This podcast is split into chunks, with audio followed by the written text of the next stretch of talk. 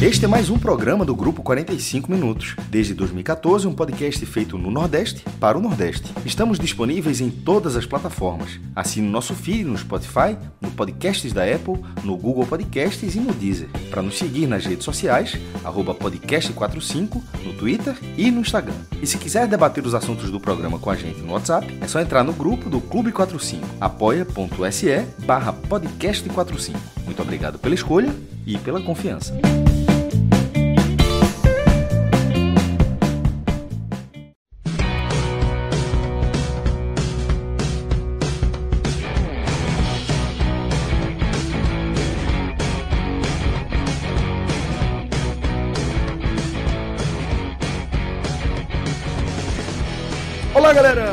Começando uma edição especial do podcast 45 Minutos. Eu sou Celso Shigami e o que vocês vão ouvir aqui nesse programa é a reprodução da live que a gente transmitiu na noite desta quarta-feira, né? Na verdade, início da madrugada da quinta-feira, no canal oficial da Copa do Nordeste na Twitch nessa parceria que a gente toca com muita alegria, com muita honra, junto à turma do grupo Nordeste FC, tá? E a proposta aqui foi justamente atender a uma demanda que a gente sente de forma muito clara, né, de, de fazer também uma migração para as plataformas de live streaming, de forma que o nosso público possa acompanhar lá em tempo real as nossas análises. Né? Então, por isso, a gente convidou um time super especial para falar da noite desta quarta-feira, onde os representantes aqui da região Nordeste fizeram suas estreias na edição 2021 da Copa Sul-Americana, né? Falando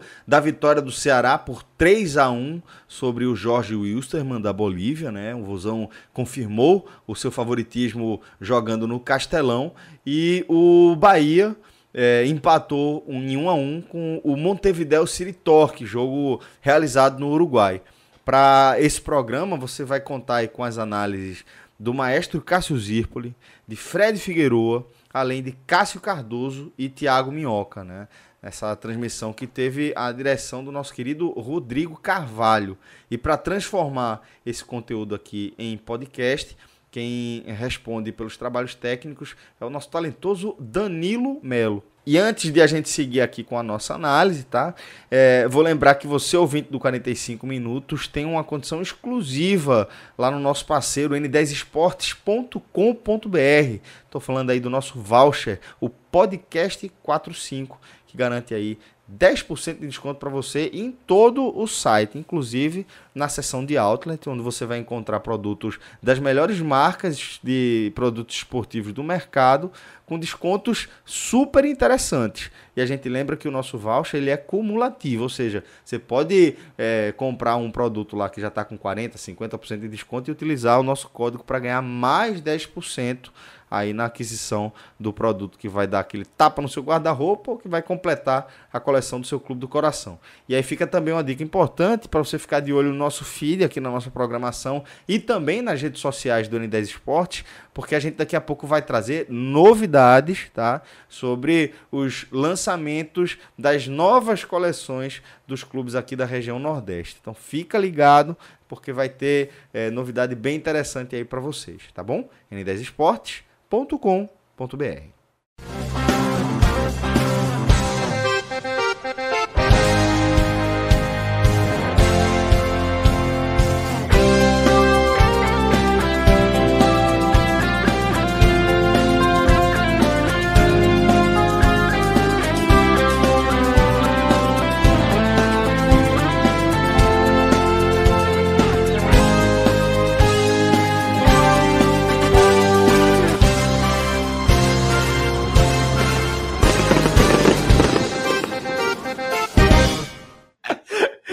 Vamos embora. É mas, mas, Fred, serviu de alerta para destacar que nossa, nossa abertura aqui, nosso H menor já está ficando amplo demais e está na hora de a gente abrir aqui a nossa pauta, porque a gente está falando é, de, de uma noite.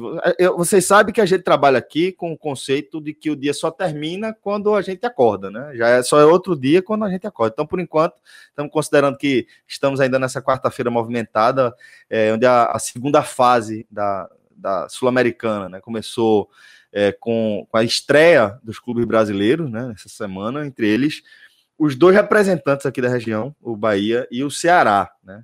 E o Ceará, numa noite histórica para o clube, onde venceu o Jorge Wilstermann por 3 a 1 no Castelão, né?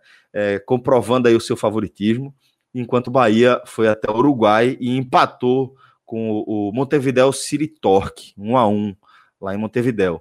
E as duas partidas, é claro que elas serão dissecadas aqui nesse programa, vocês estão vendo aí, com essa, esse time de analistas que a gente trouxe para acompanhar a gente nessa live que tem na direção nosso querido Rodrigo Carvalho. Rodrigo Carvalho, que vocês conhecem o talento do homem, ainda tem aquela voz de veludo para gravar vinheta. Daqui a pouco ele, ele joga aquela vinheta para a gente, né? Mas a gente vai começar analisando o Ceará, né, que fez a sua primeira partida oficial contra um clube de outro país, uma noite muito especial no Castelão, que teve o melhor roteiro possível. Né? O Vozão de Guto fez a parte dele, venceu o Jorge Wilson por 3 a 1 E aí, antes de a gente entrar na análise da partida, eu queria que o maestro ele trouxesse a contextualização histórica, maestro, do que foi esse capítulo que o, que o Ceará escreveu ao bater o Jorge Wilson. Demorou, né? Assim, terceira participação internacional do Ceará. Já tinha jogado a Copa Comembol em 95 como vice-campeão da Copa do Brasil. Já tinha jogado a Sul-Americana em 2011, depois de conseguir a vaga na primeira divisão, mas só pegando times nacionais, oficialmente, jogos, jogos internacionais, mas não contra adversários estrangeiros. É, o jogo o lado 95 foi contra o Corinthians, é, saiu nos pênaltis, e contra o São Paulo venceu, até venceu o primeiro jogo no PV, mas perdeu no Morumbi. E agora, é, esse, aí você pode falar, pô, o Jorge Wilstermann é, é, maior do que o Corinthians? Claro que não. É maior do que o São Paulo? É óbvio que não. Mas não é isso que tá. Mas não é essa a questão. É a questão de um jogo oficial desse tipo, você só encontra, você só tem oportunidade em uma competição como essa, que primeiro é raro ir, tanto é que na história do Ceará é apenas a terceira participação internacional, e, e ainda não tinha acontecido. Então, ela, esse peso eu acho que ficou ainda maior depois da, da participação do Fortaleza em 2020, porque o Fortaleza já na sua estreia, ele já fez um adversário estrangeiro, pela na, Sul-Americana já não tinha mais a fase nacional, era já direto a fase internacional, e mata-mata, né? A Sul-Americana já mudou de novo esse ano, e foi logo contra o Independiente, né? O maior campeão da Libertadores, um dos maiores clubes do continente, e assim, deu um peso, tipo, pô, o, o, o, rival vai lá, faz um, um jogo internacional, aí o Ceará, eu acho que ele vira esse jogo agora, porque o Ceará volta à Sul-Americana numa edição onde os três adversários, ele vai pegar uma edição que muda com fase de grupos e os três adversários serão estrangeiros. Então, acho que se curte muito é, essa, essa competição. E já que você falou do peso histórico, não só o fato de ter jogado contra um adversário estrangeiro pela primeira vez, mas que na, na, na pontuação geral, essa vitória do, do Ceará, aí eu fiz um, eu faço um acompanhamento lá no blog, né? Esse, e o, o Ceará ele tinha uma vitória sobre o São Paulo e dois empates contra o Corinthians. Ou seja, tinha cinco pontos e agora, com mais três, chegou a oito pontos, juntando todas as competições internacionais oficiais. Isso fez com que o Ceará ultrapassasse o Santa Cruz. É, o Santa Cruz tem sete pontos, de uma participação que o Santa teve na Sul-Americana em 2016, o Ceará subiu para o sétimo lugar. Até hoje, dez clubes do Nordeste participaram de competições internacionais da Comembol, Libertadores, Sul-Americana e Comembol, e a Copa Comembol, extinta a Copa Comembol e o Ceará agora passou para o sétimo lugar. É, na, isso num recorte geral. No recorte só da Sul-Americana, o, o, Ceará ele passou, de uma só vez, passou Fortaleza e Náutico. Então agora ele está em quinto lugar, um ponto atrás do Santa, ou seja, é muito provável que ele ultrapasse o Santa e com alguma chance, é, não, aí, pra, pra, aí ele viraria o quarto para chegar, o terceiro lugar tem que chegar a 18 pontos, talvez demore um pouco mais. Mas essa fase de grupos para o Ceará ele vai dar uma, uma, subida muito grande. Até porque no ranking da Comembol, e aí é ranking mesmo, né? não é somatório meu não. O ranking da Comembol, o Ceará ele, ele é o último brasileiro entre aqueles que tem ponto. E isso faz diferença no sorteio. Então, essa participação do Ceará, se, sendo uma, uma, participação, uma boa participação, a gente acredita que, acredita que vai ser, já, já tende a melhorar o ranking já do próximo ano, onde o Ceará, dentro de um planejamento interno, ele busca continuar participando das competições internacionais. Perfeito, maestro. Então é o seguinte, é, vamos sem perda de tempo mais, vamos partir agora para análise. Depois perdeu. Como... Foi, Depois de perder tempo, oh, para começar a pauta agora. Não foi isso, eu quis dizer para a gente entrar na partida, mas foi fundamental aí a apresentação desse, desse contexto histórico, é isso. Não é por acaso que eu, eu abro sempre essas análises com você, não. Mas eu sei que você também não ia perder a oportunidade, nem ia perder a piada. Né? Pode, mano. Minhoca, companheiro. Vamos então analisar. Queria que você é, trouxesse é, a leitura do que aconteceu dentro de campo, como é que o Ceará construiu esse 3 a 1 é, confirmando, como a gente destacou, o favoritismo, né? É, como o Cássio descreveu, né? Quando você olha para o que é o jogo, a história do jogo, né? O fato histórico de enfrentar o primeiro estrangeiro, ele traz uma carga importante. Curiosamente, né, lá na, no nosso grupo do Clube 45, deu para ver até parte do nervosismo da torcida do Ceará, tipo, ansiosa, falta tantas horas para começar. E curioso porque quando enfrentou o São Paulo em 2011 não teve, né, esse aspecto, né? E olha que o São Paulo, na, na, na, América do Sul, né, era na época que o São Paulo metia medo nos clubes, né? E agora o Crespo está tentando recuperar, mas o assunto não é São Paulo. Para esse jogo, assim, o time quase todo foi o mesmo que enfrentou o Sampaio no final de semana. A única mudança foi a saída do Kleber, né, como homem referência ali, o, o centroavante, para entrar com o Viseu, né, o Viseu que vinha entrando muito bem nos jogos. E, assim, alguns nomes, assim, é, eu fiquei um pouco, é, assim, surpreso da ausência, por exemplo. Achei que o Sobral já pudesse estar listado para esse jogo, mas parece que ele realmente está precisando de mais tempo para ganhar a melhor condição física. O próprio Jael também, eu imaginava que pudesse estar listado para esse jogo. Uh, o Oliveira, que vinha sendo titular nos últimos jogos, também não esteve listado para esses jogos. Então, basicamente, era quase que o mesmo elenco da partida anterior, só que com essa mudança do Viseu na frente. Eu acho que nos primeiros minutos, sabe, Celso, a gente viu um Ceará, e eu acho que talvez, tá aí, esse jogador, o Mendonça, no começo eu senti ele muito nervoso no começo, assim, muito precipitado prendendo a bola demais. Teve três, eu acho que umas três ou quatro jogadas seguidas que ele errou. E aí eu, e eu estranhei, porque o Mendonça ele não é de cometer vários erros de maneira, de maneira sistemática. E aí o primeiro tempo dele eu não achei, de maneira geral, não achei tão bom assim. Do setor ofensivo do Ceará, e o Ceará e, intercalando muito, acho que o ponto interessante do Ceará hoje é que você ter o Mendonça, ter o Vini, ter o Lima, os três podem ficar alternando ali e sempre dando trabalho para o adversário. Então teve momentos que o Mendonça foi para a direita, o Lima veio para a esquerda e o Vina permaneceu centralizado. Teve vezes que o Lima ficou centralizado, o Vina foi para a direita e o Mendonça continuou na esquerda. E duas jogadas dessa, né, com participação do Lima, o Lima aciona uma para o próprio Vina é, fazer a jogada pelo lado direito e bater ali para o meio da área, e teve uma outra que foi exatamente com o Mendonça, que foi a jogada do gol. Uma jogada pelo lado esquerdo em que o, o próprio, uh, acho que foi o Lima deu passo para o Mendonça, o Mendonça rola para o meio, o Viseu tenta disputar a bola, acho que a bola cai no pé do, do Vina, o Vina disputa a bola, e aí o Nares ali na entrada da área acaba finalizando, a bola bate na trave e faz o primeiro gol. Naquele momento ali, uh, eu acho que o, a, a, equipe boliviana, o Jorge Wilson, só tinha dado uma subida de ataque, que eu acho que foi o ponto que deu para notar nesse primeiro jogo. O Ceará jogava Celso, com dois laterais bem espetados, tá? guardando um pouco mais o Gabriel Dias. Então, o Bruno Pacheco, que é um lateral, se a gente for olhar até comparado à temporada passada, mais defensivo, ele estava subindo muito. E toda vez que o Serginho, que é até brasileiro, que joga lá no, no, na equipe boliviana, sempre ele tentava o lançamento longo nas costas do, do lateral esquerdo, no caso do Bruno Pacheco. E algumas chegadas, o Ceará é, teve assim um certo perigo, mas quando você olhava no todo, era o Ceará assim com muita sobra comparado à equipe boliviana. Por exemplo, Sampaio Corrêa, no final de semana, mostrou muito mais dificuldade, né, assim, do Ceará entrar na defesa do que, por exemplo, a equipe boliviana. Então, o Ceará criou muitas possibilidades também depois do gol. Poderia até ter feito um outro gol que eu acho que foi uma jogada, acho que foi antes do primeiro gol, na verdade. Uma jogada pela direita que a bola atravessa a área e que o próprio Viseu acaba não, não chegando a tempo para fazer. Olha, tem até os melhores momentos essa jogada de escanteio. O Vina tá buscando, tava buscando o gol dele há muito tempo, né? E aí, tipo, ele tava tentando de todas as maneiras. Acho que ele finalizou três vezes. Essa é a jogada que eu falei do Mendonça. O passe do Lima, aí o, o, é, o, o, o, o Vina é, perde a, a, disputa de bola, sobra pro Nares, né? E aí ele acaba chutando fora da área. E, e, acabou fazendo gol. O Nares, aliás, um ponto até destacado, daqui a pouco a gente vai falar sobre as avaliações. O primeiro tempo eu gostei muito, assim, ajudou muito na marcação e sempre foi um volante com boa participação na frente. E aí o Ceará foi cada vez mais aumentando a sua intensidade.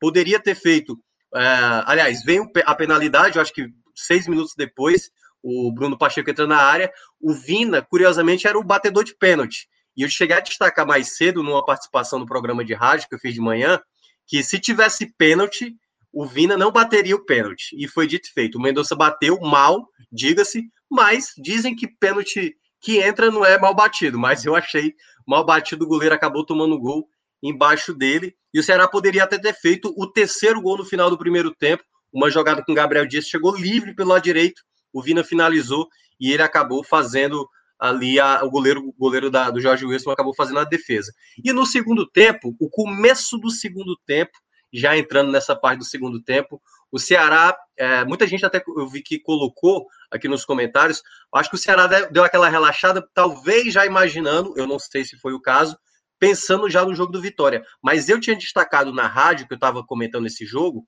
que o Ceará precisava buscar golear mesmo a equipe do Jorge Wilson. Porque, diferentemente como é no Brasil, não é número de vitórias o primeiro que dá desempate, é saldo de gols. E o Jorge Wilson, para mim, pode ser talvez o, o, adversário mais vulnerável do Ceará nessa, nessa fase de grupos. Então, golear a equipe boliviana jogando em casa, para mim era fundamental, até porque o Ceará vai ter que ir duas vezes para a Bolívia jogar lá na, naquela altitude bem alta, né? Então, assim, o segundo tempo, o Ceará é, no começo não foi bem, a equipe fez o gol, o próprio Mendonça acho que colocou ali um braço desnecessário e fez a penalidade, né? E aí o jogador bateu muito bem no alto, sem a menor chance para o Richard, que até acertou o canto.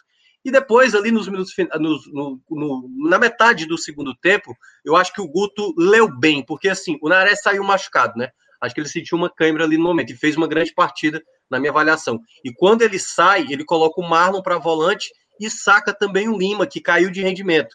Jogou bem o primeiro tempo, mas no segundo tempo ele acabou caindo de rendimento, coloca o Saulo e o time passa a ter mais intensidade. A primeira chance foi exatamente, acho com o Saulo mesmo, ele recebe uma bola que o goleiro defende, teve uma outra com, acho que foi com o Mendonça, que também finalizou, teve uma do Mendonça que foi uma assistência para finalização, né? Acabou não sendo para gol, mas poderia ter sido para gol de letra para o Viseu, Minhoca. que acabou é, defendendo, também chutou em cima do, do goleiro. Alguém chamou? Eu. É, pela quantidade de vezes que fala Mendonça, assim, há quanto tempo não tinha uma contratação que, que chegasse e, e uma contratação alta, claro, sem ser um jogo, uma contratação cara que chegasse e correspondesse tão rápido quanto Mendonça. Assim, é impressionante, pô, tanto na Copa do Nordeste quanto nessa, nesse programa. Esse é. gol, gol de Vinícius, 80% é o passe dele. É, assim, é. impre, é, impressionante como. Porque de vez em quando tem aquela questão, a adaptação, o esquema, adaptação do próprio jogador a uma realidade, um país diferente, a adaptação ao esquema do treinador, a questão física, o cara tá, de repente precisa de algumas semanas a mais. Tem umas, existem, o comum é que, é, é, que se demore muito mais. A velocidade que aconteceu eu acho muito incomum. E, sobretudo, um jogador estrangeiro, porque agora que eu estou fazendo, até frisando, tipo, né, você trouxe um grande reforço como foi o caso do Messi, trouxe, trouxe da, da zaga e já encaixa rápido. Estou falando de um cara que vem de outro país e tem uma adaptação tão rápida assim, em, em termos de é, Não é comum, não. Não é Nem comum porque pouco, muda o ritmo, muda, muda e olha, coisa, né? Tem, tem, um ponto até importante, Por exemplo, sabe, o que ele está jogando agora, vamos supor que essa seja a média dele. Desculpa, meu, só essa última frase. É, vamos supor que essa seja a média dele. Pô, o, o, o, que, é o que o Ceará pagou, velho. Assim, o Ceará pagou por esse jogador. Tipo assim, ele está jogando no nível, pode, pode ser até que ele melhore, mas se esse for o nível dele, eu acho que a contratação ela já está justificada. É, um, é, um, é muito acima da média, pô. É, eu cheguei a falar sobre isso, sabe, maestro? Antes mesmo dele até estrear. Eu, eu, lembro que até então, na época, a melhor contratação que eu tinha achado era o João Ricardo, goleiro. E aí, quando o Mendonça chega, é, eu falei, agora eu acho que o Ceará fez uma contratação bem certeira, porque é um jogador que ele é inteligente, bom passe, velocidade, é um jogador que sabe finalizar. Eu lembro da época do Bahia, lembro da época do, do Corinthians, e era um jogador que, que realmente ali, quando tá com aquela setinha para cima, né, no videogame, é vermelhazinha, é difícil parar o homem. Então, assim, no é. primeiro jogo, o que foi exatamente o Clássico Rei, o primeiro jogo dele, me saltou muito aos olhos a, a, a, a maneira como ele já estava muito pronto, sabe? Não precisou de ritmo, por exemplo, como o Ione Gonzalez, jogador também que chegou, Ele não, não chegou na melhor condição física, sabe? Com a explosão que geralmente ele tinha lá na, na época do Fluminense e tal, também teve muito tempo afastado, mas o Mendonça não. O Mendonça, principalmente o segundo tempo dele, sabe? Nessa partida. Ele, ele mostrou o porquê que ele é o jogador hoje muito diferenciado. Se eu não me engano, Maestro, nos cinco primeiros jogos que teve do Mendonça, que foi pela Copa do Nordeste, em três ele foi, não sei se eleito o melhor da partida ou se foi no telecast que eu escolhi ele como o melhor da partida. Eu acho que foi no telecast. É... No, no, no, jogo do campeonato ele foi duas vezes. É, o outro jogo, desde que ele entrou, acho que foi Felipe Vizeu, se eu não me engano. Uhum. E Bruno, não, Bruno Pacheco, Bruno Pacheco. Bruno Pacheco, sim. Pois é, mas assim, isso realmente é, fica muito nítido quando a gente vê o jogo do Mendonça, que é um jogador muito muito participativo. E aí aquela coisa, mesmo ele, eu não gostei muito do primeiro tempo dele, achei é, até do setor ofensivo, embora o Lima, talvez no geral, tenha jogado abaixo dele do que o Mendonça, o primeiro tempo do Mendonça, mesmo jogando mal, você conseguia ver umas duas, três jogadas de que é de jogador diferenciado, que é um cara que precisa de uma jogada para definir o jogo ou para praticamente colocar a situação de jogo é, praticamente ali confortável, né? Então, eu acho que teve ali naquele segundo tempo, na troca, quando ele coloca o Saulo e coloca o, o Marlon, que o Marlon ele é um multifunção, né, um coringa que o Guto tem, ele colocou para volante e aí o Ceará passou a criar muitas possibilidades e aí vem a jogada do terceiro gol, como o próprio Maestro falou, um passe milimétrico ali para o Vina que não teve ansiedade, né? Ele estava muito ansioso para fazer o primeiro gol e aí na cara do goleiro ele tira do goleiro, dribla o goleiro para fazer o 3 a 1 Então, uma vitória bem importante do Ceará para essa estreia. Acho que o que pesaria para o Ceará nesse começo era hum. mais essa ansiedade por ser estreia e tudo mais, porque em termos de qualidade de, de time, né? Assim, claramente a gente vê que a equipe do Jorge Wilson é bem limitada. Isso. Não à toa, Isso. algumas equipes na Copa do Nordeste ofereceram bem mais é, resistência do que o próprio time boliviano. Bom, é, Minhoca, obrigado por essa é, primeira análise, análise mais descritiva do jogo. Vou trazer também Fred agora para o, o nosso comentário aqui, para o nosso debate, porque, Fred, eu queria que você também trouxesse a tônica dessa partida, dessa estreia do Ceará na Sul-Americana, né? Um time que se impôs tecnicamente e que construiu o resultado de forma muito clara, né? Muito consistente, Fred. Celso, é, Minhoca, logo que ele inicia o comentário dele, ele cita a ansiedade que a gente pôde perceber nos torcedores do Ceará ao longo do dia, contando as horas, né, entendendo que essa partida tinha um peso histórico. Eu acho muito importante que todos no, no futebol do Nordeste passem a dar à Sul-Americana esse peso durante muitos anos a gente quase que é, puxou sozinho né, uma defesa dessa competição, enquanto a gente via as equipes da região colocarem time reservas, darem entrevistas esvaziando o peso das partidas, jogarem no estádio para 4, 5 mil pessoas. Hoje eu vi torcedores do Ceará prevendo que seria um dia de Castelão lotado. E talvez realmente fosse. Até pelo tudo... que o Fortaleza fez ano passado. Teria que, o Ceará teria Isso. que responder esse ano. O Fortaleza botou 50 mil, então acho que a torcida do Ceará ia querer fazer algo parecido. É, então, essa chama que os torcedores cearenses como um todo dão à Sul-Americana, ela criou ansiedade. E com ansiedade, ela aumenta o peso do jogo. E aumentando o peso do jogo, cria-se uma interrogação para saber como o time vai se portar dentro de campo. Porque numa balança técnica, não há qualquer dúvida da superioridade do Ceará em cima do Jorge Wilson. É brutal. É brutal. O que equilibra um pouco essa balança é a rodagem internacional. É o Jorge Wilstermann está jogando mais uma partida da sua rotina das últimas temporadas, porque é um time que a gente aprendeu a ver disputando jogos de, de Libertadores. Ano passado, inclusive, se classificou, disputou as oitavas da Libertadores. É um time que a gente, nossa geração, se acostumou a ver sendo um dos representantes da Bolívia em competições internacionais. Então, essa história recente do Jorge Wilstermann, mesmo sendo uma história de eterno coadjuvante. A gente acostumou a vê-lo jogando, mas acostumou a vê-lo perdendo. Isso trazia algum equilíbrio, porque a gente sempre coloca, é natural que se coloque uma dúvida de como o Ceará vai reagir numa partida internacional. Parte dos jogadores não tem toda essa rodagem internacional. Né? Muitos disputaram poucas partidas, alguns têm uma experiência maior, mas se conta muito nos dedos ainda. É um, um, um elenco. O próprio Guto Ferreira não tem uma história de competições internacionais. Então, era esse contexto que trazia a principal interrogação para o jogo. Mas o primeiro tempo, ele se viu para deletar essa interrogação. Não importava muito se era o Jorge Wilstermann ou se era o Sampaio. O Ceará foi e se impôs com sua qualidade, dentro da sua organização, explorando as suas virtudes, com paciência, com tranquilidade. E foi assim que rapidamente te, colocou o jogo nas suas mãos. O primeiro gol era questão de tempo, o segundo, e até se criou uma sensação de que poderia ser um atropelo, né? porque o Ceará, sem precisar acelerar, e o Ceará não acelerou esse jogo em momento algum, a gente não viu afobação, a gente não viu aquela corrida, aquela, aquele, abre aspas, desespero pelo gol. A gente viu o Ceará o tempo todo trabalhando a bola, fazendo com que a partida tivesse ao seu molde. E foi por isso que o primeiro tempo foi de tanta imposição, né, com Richard praticamente não trabalhando. Né? Teve, o Jorge Wilson teve uma bola de perigo, o jogo ainda 0 a 0 uma bola que foi cruzada pela direita e, e o jogador boliviano bateu cruzado, saiu sem, sem muito perigo. Na volta para o segundo tempo, aí sim a gente viu uma oscilação de foco do Ceará.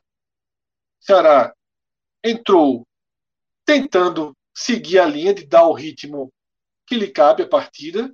Claro que começando a tirar um pouco o pé, começando a esperar um pouco mais. Sabia que o Jorge Wilstermann ia ter uma postura diferente do primeiro tempo, esperava um pouco mais, porque o Ceará tem uma semifinal e tem não só uma semifinal. Como a gente imagina que o Ceará vai se classificar dentro do Vitória, o Ceará tem um calendário pesadíssimo agora pela frente. Então é preciso que você seja inteligente dentro das partidas.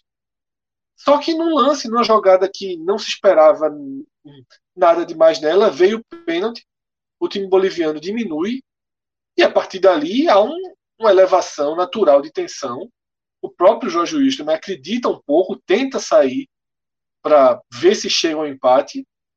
E quanto mais ele sai, mais os espaços vão se abrindo. E o Ceará estava pronto, tinha jogadores para isso. O Guto já tinha feito as primeiras duas substituições e numa bola espetacular de Mendonça lançando Vina. E o Ceará mata o jogo. E quando faz o terceiro gol, aí sim Guto Ferreira faz uma série de substituições, é, todas que ele poderia fazer, já avisando o próximo sábado. O que Minhoca trouxe sobre o saldo de gols é muito importante, porque a gente está dentro de uma nova Sul-Americana, né, estreando essa fase de grupos que não existia, mas com um único classificado. E o saldo de gols ele pode ser muito decisivo. Eu acho que o 3 a 1 está de bom tamanho. Não acho que o Ceará, depois de ter sofrido gol, depois de ter feito o terceiro, deveria acelerar.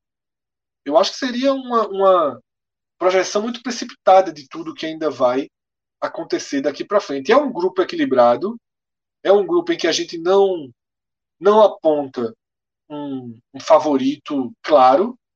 Poderia, poderia ser o Júnior Barranquilha, mas o Júnior foi para a Libertadores, o Bolívar veio para essa chave, e o próprio Ceará pode até ser o protagonista desse grupo. Tecnicamente, ele já é o protagonista do grupo. Se o time mostrar essa consistência, se o time mostrar a frieza da estreia, ganha credenciais para ser sim o favorito e para ser o primeiro colocado do grupo. Não é, não é impossível imaginar que o Ceará vai prevalecer sobre o Bolívar ou sobre o Arsenal de Sarandi. A próxima análise sobre esse cenário, ela vem depois dos dois jogos que ele vai fazer fora de casa. É aí que a gente vai ter as respostas, porque uma coisa é jogar no Castelão. Esse, esse, se a estreia fosse em Cochabamba, que, que é onde o, o Jorge Wilstermann manda seus jogos, seria um cenário diferente. Você teria uma viagem, você teria desgaste, você teria altitude. Então, tudo isso vai começar a se somar na campanha do Ceará a partir da próxima semana. Mas para a estreia, o Ceará se impôs, o Ceará teve uma margem de segurança, para mim, muito boa, não vi brechas. Esse, esse recorte aí do início do segundo tempo é uma oscilação normal dentro de um jogo. A gente também não pode esperar passeios, não é assim que o futebol é feito, não há também esse distanciamento todo, mas o roteiro ele foi o melhor possível, porque o Ceará se impôs, porque o Ceará mostrou força, porque o Ceará fez a sua obrigação, colocou dois gols de saldo, que é interessante, e não se desgastou. Não acho que nenhum jogador sai dessa partida exausto, não acho que nenhum jogador dessa partida preocupa para a sequência que vem pela frente. Porque a gente sabe que Guto tem titulares reservas alinhados, né?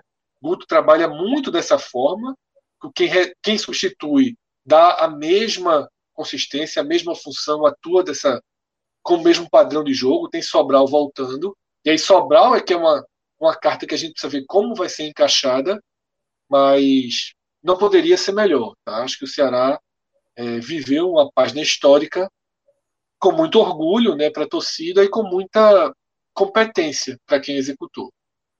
Perfeito, Fred. É, vou trazer aqui algumas das perguntas que os nossos é, internautas agora, que a turma está tá mandando aqui, que é o seguinte: é, dentro dessa perspectiva histórica e dentro também do que é, Fred trouxe, é, Ranieri disse que é, o Castelão estaria lotado, sem dúvida. Sem combinar, a torcida do Ceará fez uma imensa carreata para ir ao estádio. O Ceará hoje foi muito maduro, soube superar uma retranca, soube não sofrer com o crescimento do adversário naquele momento ali de, do início do segundo tempo que Fred destacou também, que Minhoca também falou, e principalmente foi um clube que soube matar, né? E também dar os parabéns aqui à turma pelo trabalho, um abraço. Valeu, Ranieri, um abraço para você também. Acho que é, corrobora com parte do que a gente, a gente viu aí, né? É, tem uma pergunta também, Minhoca, para você, de Lucas Menezes, que eu queria fazer para você aí. Que o Ceará ele mostrou uma evolução em impor o jogo, né? Coisa que é, não tinha na temporada passada. Você já consegue enxergar também esse passo a mais que o Ceará deu? É, é foi a primeira vez que o Guto estabeleceu do time titular com o Lima, o Lima ali como a, a, o jogador pelo lado direito, foi no jogo passado. E há, há um tempo eu já pedia essa, essa ideia, porque quando ele começava com o Saulo Mineiro, o Ceará, quando tinha a bola, ter um jogador com a característica da criação, que o Lima ele, ele tem essa característica, ele é um meia, e deu para ver no primeiro tempo. E tem uma, ele, ele tabela com o Vina e numa outra ele tabela com o Mendonça.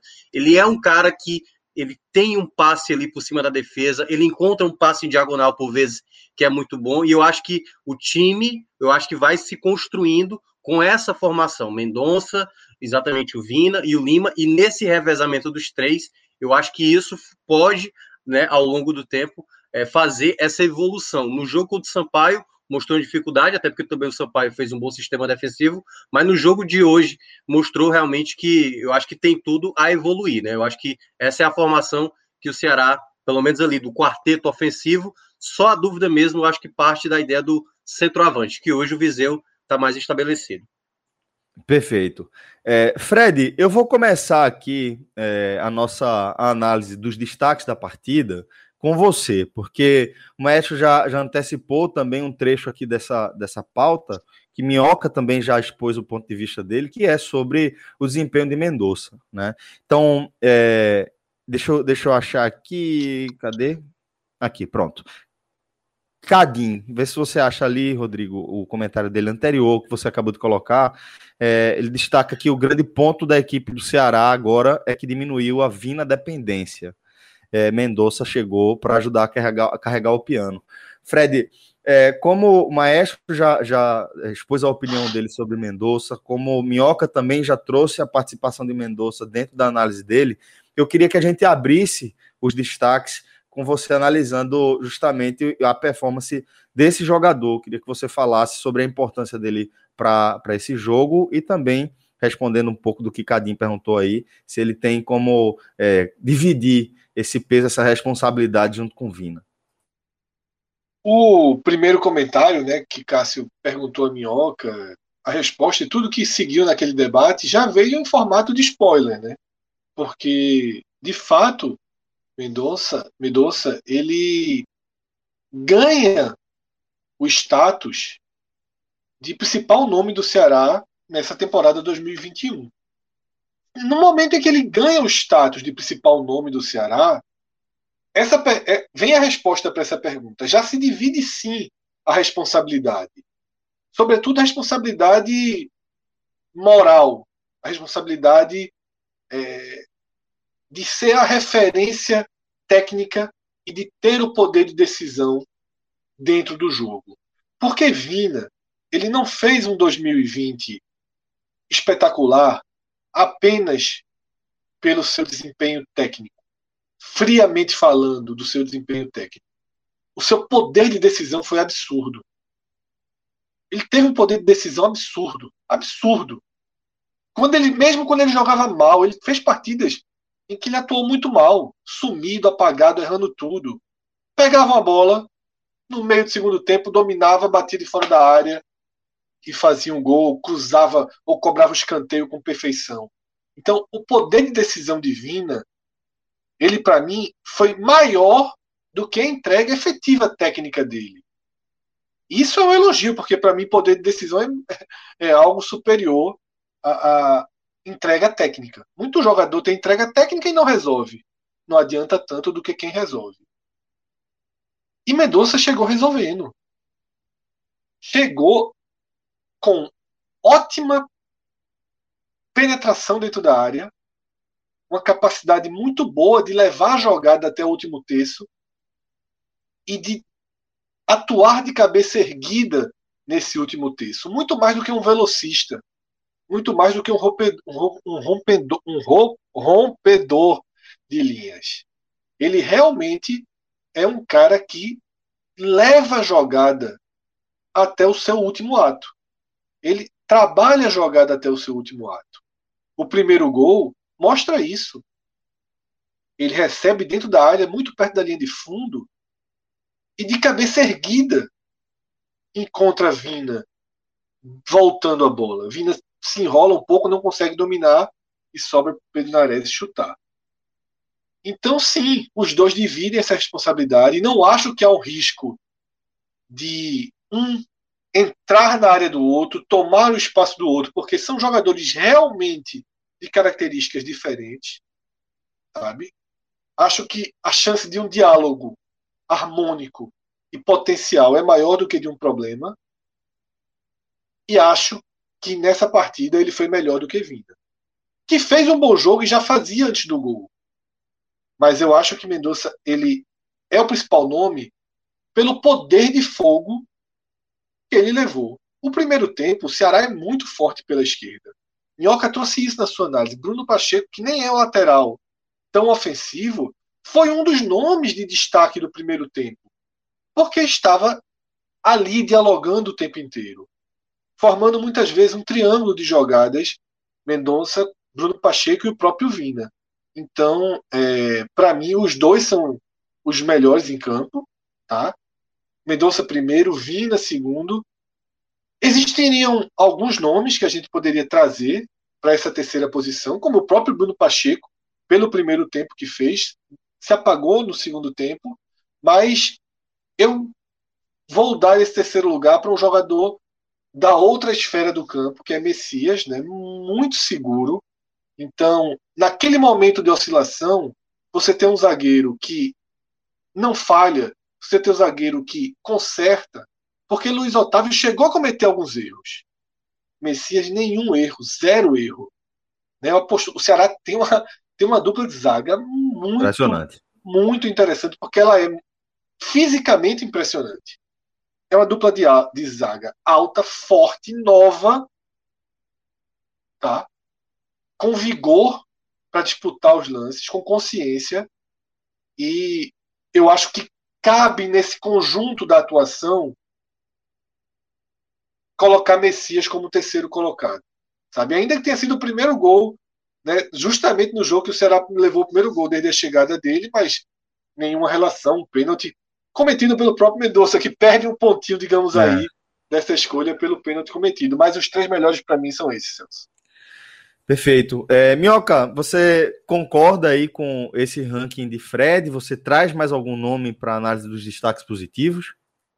É, boa parte eu concordo, né? Até mesmo da maneira como o Fred analisou cada jogador.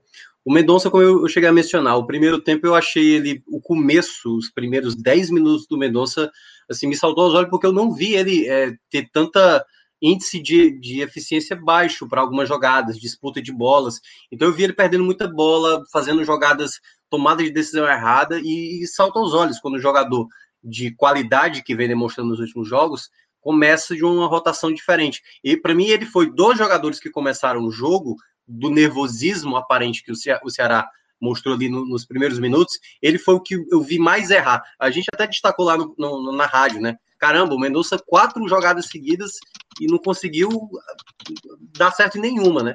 Então teve um momento ali que ele não me agradou no primeiro tempo, acho que de uma maneira geral ele acabou não me agradando, e aí eu volto a ressaltar. Eu acho que o Mendonça vai ser o meu terceiro colocado, porque o Mendonça, por mais que possa não estar jogando bem, ele tem uma jogada que ele encontra e que é determinante para resolver uma partida. É como você tivesse um jogador mesmo determinante para resolver. Eu queria até trazer um jogador que eu nem vou colocar aqui no pódio, que é o caso do, do Lima, por exemplo, que é, eu acho que o torcedor do Ceará há de convir que naquela reta final de 2020, né, ali na, teve um momento que não era o Vina o jogador principal. Se falava muito do Vina pelos gols, pelas assistências, mas para mim, eu acho que parte da torcida do Ceará vai concordar, o Lima era o principal nome daquela reta final, daquele segundo turno do Ceará. Ele foi o jogador que mais chamou a responsabilidade, fez gols assim, é, é, saindo do meio de campo, né? O pessoal até chamava de Limesse.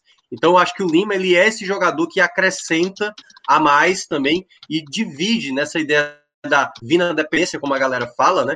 Eu acho que ter o Lima, ter o Mendonça e ter um, um centroavante, que no momento é o Viseu, para dividir essas atenções do adversário é fundamental. O meu segundo voto, eu vou colocar para o Pedro Nares. Até a saída do Pedro Nares, eu estava assim, eu tava não, né? Eu adorei a partida do Pedro Nares porque ele não completou o jogo inteiro, o, jogo inteiro. Ele foi um jogador que me chamou muita atenção na marcação, sabe? Ele tem uma qualidade de passe, é a característica principal dele. Ele não é um volante de muita marcação, mas na partida de hoje me impressionou a quantidade de vezes que ele recuperou bola, lutou pela bola, então assim, me saltou muito aos olhos a partida do Pedro Nares. E aí, para né, o que eu, que eu escolhi, no caso é o Vina, que daqui a pouco eu vou falar, mas não tem como não citar o próprio Messias, que o Fred falou, o próprio Gabriel Dias no apoio foi bem, o Bruno Pacheco, que foi muito bem também no apoio. Eu acho que de uma maneira geral é até difícil, quando a gente for talvez aqui elencar negativo, porque eu não sei nem se eu vou conseguir elencar algum nome, mas é difícil ver qual foi um jogador assim que foi abaixo, porque no geral o time foi muito bem, o time correspondeu tudo aquilo que se imaginava que o Ceará pudesse fazer. E já entrando no Vina, o Vina era um jogador que por vezes não se apresentava bem, mas tinha sempre a bola parada como uma, uma característica fundamental. Eu cheguei a mencionar até mesmo na, na live do final de semana, né, que a bola parada do Ceará é uma arma muito importante e o Vina é um especialista, né, para tentar fazer as jogadas ali de bola aérea. E ele vinha em alguns jogos jogando relativamente bem, mas não tão perto assim de partidas do ano passado, não estou dizendo nem as principais que ele jogou o ápice dele, não. Partidas normais, que ele jogava bem, por exemplo. Então ele estava um pouco abaixo. E nessa partida de hoje, foi talvez a melhor partida que eu vi do Vina, porque foi o. É, ficou estranho né, a, frase aí. Mas assim, foi a melhor partida que eu vi dele como um jogador importante para toda a construção. Então, nas jogadas que foram trabalhadas, bola rolando, bola parada, finalizações, ele teve de, muitas oportunidades para fazer o primeiro gol antes de fazer o gol, né? Que foi no segundo tempo. Mas ele teve uma no, no passe do, do Gabriel Dias, um chute de fora da área, que ele bate o escanteio curto ali com o Mendonça, fazendo a, a tabelinha, e que o goleiro também foi muito bem. Então, eu acho que foi a partida mais próxima do Vina das, da, do, das atuações que ele fez no ano passado. Então, essa partida, né, que o torcedor estava querendo ver o Vina importante, para mim essa foi a melhor partida que ele fez nesta temporada de 2021 com o Ceará. André Felipe, ele fala aqui no, no, nosso, no nosso chat que o gol de Vina foi importante para tirar essa cobrança pessoal em cima do gol, mas é bom ressaltar que o Meia não vinha fazendo jogos ruins, um pouco abaixo da temporada passada, mas que é natural e tende a evoluir com os jogos. Eu concordo com, com tudo que o André falou aqui nesse comentário. É, para a gente tirar para os destaques negativos, vou ler mais uma, uma mensagem aqui de Cadim eu colocaria nos três o Marlon. A partir do momento da saída do Narese, Marlon toma conta do meio de campo e interrompe totalmente a progressão do Jorge Wilson. É tanto que logo em seguida o Ceará cresce e sai o terceiro gol. Fica também essa observação. Então, Minhoca, já vou bater aqui contigo direto para que você me aponte algum destaque negativo, se aqui houve, nessa estreia do Ceará na, nessa edição da Sula, né? É, eu acho que o Lima, que foi o jogador que eu destaquei no comentário pelo protagonismo no, no, final da temporada passada, ele teve uma queda mais acentuada do primeiro para o segundo tempo. Acho que ali na, na, reta final do primeiro tempo e o segundo tempo, o Lima não conseguiu mais ser um jogador tão é, participativo e no momento que o Ceará até mostrou, né, assim, um, um, futebol muito bom no primeiro tempo. Então acho que ele foi o jogador que mais tenha caído, porque o, o Richard não foi exigido. Não acho que os laterais, eu acho que os laterais sofreram mais pela questão do sistema, que aí ficou um pouco mais exposto. Mas o Luiz Otávio teve ali, é porque o Luiz Otávio comparado o Messias, né, como o Fred falou, o Messias, ele é praticamente aquele cara, eu preciso cometer erro zero. Eu não vou cometer, eu, eu, eu, eu posso levar um drible, mas eu não vou cometer uma pichotada. O Luiz Otávio, por vezes, ele é o, o, zagueiro mais afoito. Ele vai dar o combate na primeira bola. E, por vezes, ele teve uns dois lances que ele saiu um pouco do, do, né, do time da jogada e o jogador do, do, da equipe boliviana passou. Mas eu acho que não dá para destacar assim um negativo, negativo. Acho que só uma leve queda ali de rendimento do Lima para pontuar. E as trocas, assim, eu acho que para mim cresceram, né? Tanto o Kleber entrou, faltam poucos minutos, o Jorginho também. Não dá, acho que não dá nem para avaliar. O Kleber teve uma chance, né? Uma finalização que ele finalizou para fora. Mas não acho que teve ninguém assim jogando mal a ponto de ser criticado, não. Perfeito. É, Fred, concorda aí com, com a análise de Minhoca em relação ao destaque negativo? O Lima jogou bem mal, né? não ajudou basicamente em nada a equipe. Eu acho que teve um primeiro tempo. Mesmo quando o time domin, foi dominante no primeiro tempo, ele não conseguiu ser uma parte fundamental desse domínio. E eu acho que Viseu foi apenas razoável. Tá? Eu acho que o Ceará ele não tem um 9 dos sonhos. Ele não tem o Gilberto que o Bahia tem. Ele tem opções razoáveis. Viseu, Kleber e não sei em que degrau é, deve se colocar Jael. Não acredito muito que Jael ocupe o primeiro degrau, mas o nove dos sonhos ele não existe. Não acho que Viseu fez uma partida ruim, mas teve chances, não, não, não, não finalizou bem as chances que teve, não conseguiu desenvolver mais jogadas, no segundo tempo perdeu algumas bolas antes de ser substituído, né? Então eu acho que fica entre esses dois, dois jogadores que eu não, não gostei. Acho que tiveram abaixo, sobretudo porque havia espaço. Havia uma, um, um Jorge Wilson, sobretudo depois que salva o primeiro gol, aberto e que poderia ter sido destruído no primeiro tempo se todo o ataque funciona. Por isso que eu marquei muito a força do Ceará pela esquerda. Né? Pela direita, Lima não, não nem se compara em intensidade ao que Mendonça entregou, e Viseu fica sendo aquele atacante nota 6. Tá? Não sei se seria o suficiente para trazer como destaque negativo, mas é uma função que tem um, um, uma lacuna, né? já que o Ceará ele deu uma, uma crescida técnica em quase todos os, os setores. Né? As laterais é que ainda falta um pouco, e essa posição de centroavante. Rapidinho, Celso, só para acrescentar sobre essa, esse debate, um, assim, é um breve comentário sobre essa questão do Viseu, que é, como o Fred mencionou, né? É, talvez ele não tenha feito uma partida tão boa como as entradas que ele, ele vinha fazendo, mas a diferença do que era o Kleber para o que é o Viseu, o Viseu entrando como titular, deu para ver uma diferença. Deu para ver movimentação, deu para ver melhor troca de passes, algo que o Kleber não conseguia fazer. E para esse estágio do Ceará, pelo menos eu, eu, eu vejo que o mínimo um centroavante tem que saber, sabe, se posicionar, ou tabelar, fazer algo que acrescente. Hoje o Kleber ele não consegue acrescentar isso e por isso que o Viseu acho que ainda conseguiu mostrar um pouco, mais claro, como o Fred mencionou, tá longe ainda de ter aquele 9 ideal. Perfeito. Bem, é, antes de a gente fechar aqui sobre, sobre o Ceará, né? É, a gente lembra que, que Bolívar e Arsenal de Sarandi jogam nessa quinta-feira, jogo é 19h15 em La Paz, tá? E que o Ceará volta em campo pela Sula na próxima terça, justamente contra o time argentino Arsenal lá em Sarandi. Né? Antes, o Vozão enfrenta o Vitória no sábado, pela semifinal da Copa do Nordeste, tá? É, a gente vai, vai girar agora para falar do, do Bahia. Tinha até visto uma mensagem aqui falando que Vina e Mendonça seriam titulares do Bahia hoje. Depois tentei resgatar, mas não encontrei, Cardoso, para a gente já falar sobre é, é, o compromisso, o primeiro compromisso do Bahia na Sul-Americana, né? Que a gente dois ex-jogadores do Bahia, né, Celso, que se Perfeito. tornaram as peças principais do Ceará. E eu queria, seria interessante Cardoso responder se tivesse os dois no elenco hoje, que importância eles teriam, né, para dado? Seriam titulares, os dois. Eles jogaram juntos, inclusive, do Campeonato Brasileiro de 2017. Mas hoje o Mendonça poderia tranquilamente é, jogar como joga como Beirada, em lugar do Rossi, em lugar do Rodriguinho, é, ou do Oscar Ruiz, que foi titular hoje. E o Vinícius seria o terceiro homem de meio campo. Daniel ia sobrar. Podia ser o, o Patrick de Luca, Tassiano e Vinícius, ou Patrick de Luca com Daniel e Vinícius. Eu duvido muito que fosse nessa formação. E à frente, é, Rossi Mendonça, ou melhor, Mendonça, Rodriguinho e Gilberto. Acho que eles seriam titulares do.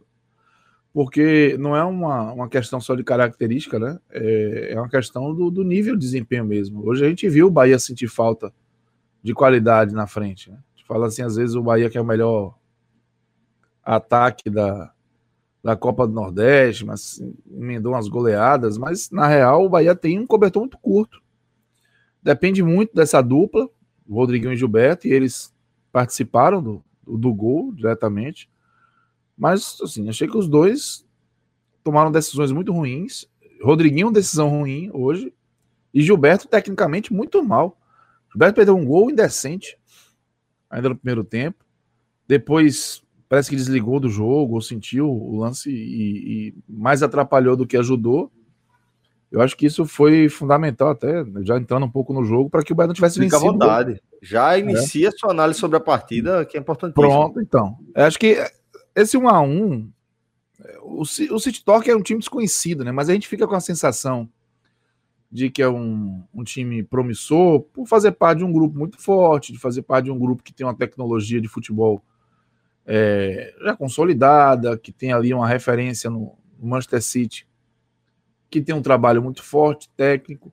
E quando a bola. E, e assim, o Dado Cavalcante mandou o mesmo time, né? Mandou meio-campo com Patrick de Luca, Daniel e, e Tassiano, Rossi, ou melhor, Oscar Ruiz, Rodriguinho e Gilberto. E que o Rossi está suspenso. Rossi está suspenso por quê? Vocês lembram? Porque mostrou a genitália. Ah, porra.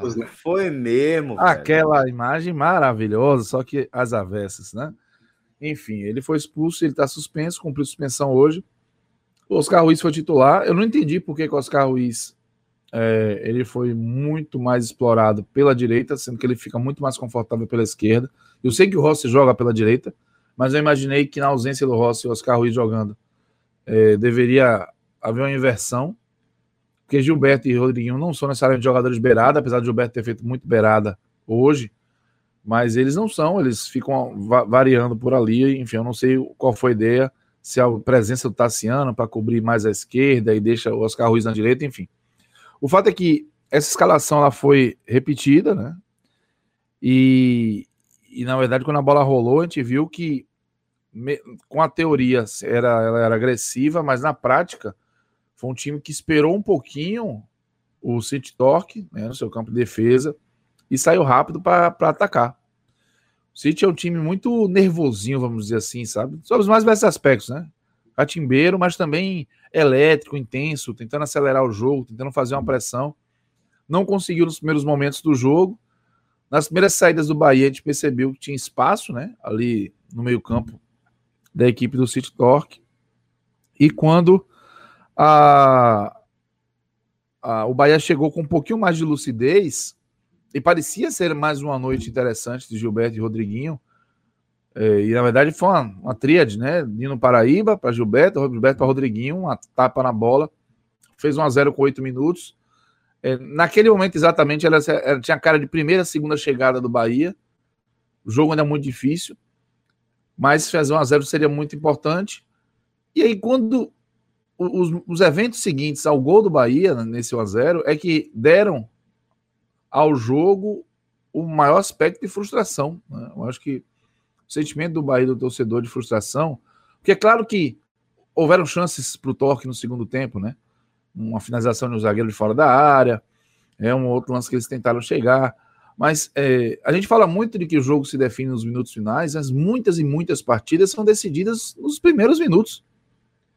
O Bahia teve a oportunidade de acabar o jogo com dois ou três contra-ataques em que os jogadores técnicos, com liberdade, com a bola no pé, com opção de passe, porque é bom destacar que taticamente o Bahia incrementou muito seu jogo ofensivo. Vocês podem observar a quantidade de jogador que ataca a área nos cruzamentos do Bahia. Dificilmente vocês vão ver um cruzamento para a área vindo dos laterais do Bahia, se só tiver um atleta lá, um companheiro, no mínimo dois para ter cruzamento, senão não tem, volta e recomeça. Então é uma organização que está acontecendo. E o Bahia tinha tudo para fazer 2 a 0 quem sabe um 3 a 0 com esse cenário de um City Talk que é muito para frente, mas que dava espaço para o Bahia contra-atacar. Mas o Bahia falhou demais. O Bahia falhou com, com a finalização, com o preciosismo. Aí o lance do, do primeiro gol, né? O Gilberto ajeita, o Rodrigo bate muito bem de primeira. Fez, fez logo 1 a 0 Isso igual aconteceu oito minutos. Pô. O jogo estava muito complicado, muito, muito exigente para o Bahia naquele momento. Né? Mas é, é, saiu esse gol e as coisas funcionaram. E abriu ali uma, uma, uma porta para felicidade para o Bahia. Se o Bahia fosse competente na sua fase ofensiva, se tivesse caprichado mais, o Gilberto caprichado na, na chance que teve, o Tassiano também, o Daniel passou pela bola, o Bahia fatalmente teria vencido o jogo, porque um outro setor do Bahia funcionou bem, mesmo tendo sofrido um gol. A defesa do Bahia funcionou bem. Olha esse contra-ataque. Olha, olha o gol que o Gilberto perde. Dá, né? Teve a finalização da... foi muito ruim, né? A finalização foi, foi, foi, muito. Ela foi mascada, ela foi até displicente ali, enfim. É, Tassiano já tinha se atrapalhado com a bola. Então, assim, o, esse momento era o momento de definir. Como o Bahia não definiu e estava jogando contra uma equipe que estava muito muito acesa e, e o City Torque, aí o gol de empate, né? O do Franco. O Douglas não falhou, tá?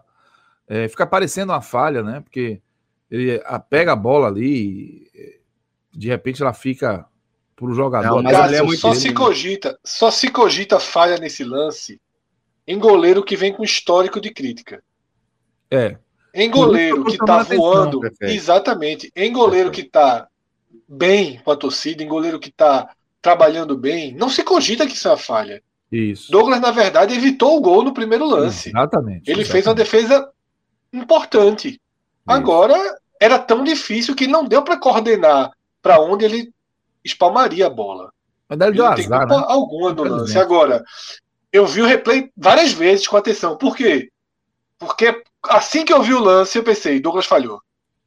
No ao vivo. Antes e do pensou, replay. E pensou isso influenciado pelo momento, né? Lógico, porque todo gol você joga mais luz quando o goleiro tá mal. Fred, Fred, é, não, não tô aguentando, eu preciso fazer uma pergunta. É, tu fechasse quantos anúncios hoje? Durante a transmissão? Não, eu assinei a Comebol TV. Boa pergunta, Xará. Eu assisti na rádio, mas eu vou fazer a Comebol TV em casa. É muito anúncio. Na rádio, na rádio, é muita janelinha, né? Na é, rádio, o... teve uma, um, uma figura lá que estava assistindo o jogo também no mesmo salão. Na hora ele falou: Eita, frango de Douglas. Falei, rapaz, não foi não, rapaz. Veja o replay. Ou seja, é o que o Fred falou, é uma predisposição pelo momento realmente ruim Perfeito. dele. Perfeito. Mas é, é, não houve isso. Na verdade, Douglas, até dando spoiler, ele vai estar na, nos destaques positivos, né?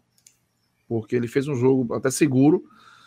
É, somente no segundo tempo, primeiro tempo teve algumas saídas em falso, na verdade não saídas do gol, mas é, o Bahia ele, ele teve essa grande oportunidade, não aproveitou, no segundo tempo tomou o gol de empate numa bola que estava acontecendo desde o início do jogo, né, os jogadores do, do City Torque fazendo um, um jogo muito, muito vertical, né, com o Penha e o próprio Franco jogando as costas do Matheus Bahia. O sofreu muito, precisou contar com o Santiago Rodrigues jogando por ali também. E, e eles estavam fazendo muito isso no primeiro tempo. Depois não conseguiram fazer mais, acabaram perdendo um pouco do, do, do prumo para esse tipo de jogada, mas ela encaixou no segundo tempo. E foi quando saiu o gol. E aí, depois desse gol do, do City Talk, ficou assim, um jogo em que ninguém jogou bem e todo mundo podia ganhar, né? É, teve, teve chute perigoso do, do hack, do zagueiro, saiu catando todo mundo, teve contra-ataque do Bahia, teve um lance com o Alisson no finalzinho do jogo, que o Alisson fez um, um carnaval, mas na hora de se consagrar, dar o passo para Gilberto, ele promoveu um mangue ali, né? Se atrapalhou, então, enfim. É, eu vejo o Bahia assim frustrado e um resultado frustrante. Não acho que foi um grande jogo do Bahia agora.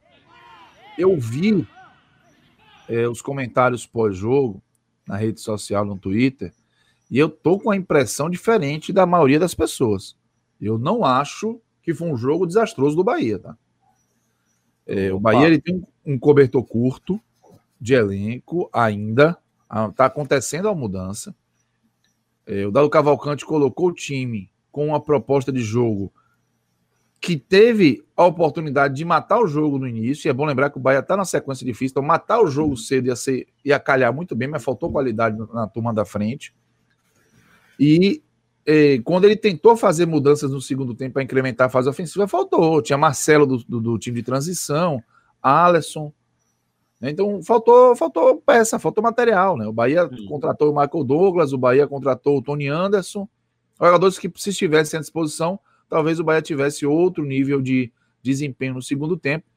É, acho que também não, não faltou altitude competitiva ao Bahia. Foi um jogo muito, muito chato, muito brigado, muito catimbado e, e o Bahia competiu. Tem um ponto muito importante: o Bahia caiu muito de rendimento no segundo tempo na sua organização de, de saída para o jogo, com a ausência do Patrick de Luca. E tem muito torcedor perguntando por que, que ele saiu. Ele saiu porque ele estava com a e letreiro na porta para ser expulso. Tinha tudo, estava lá, certinho.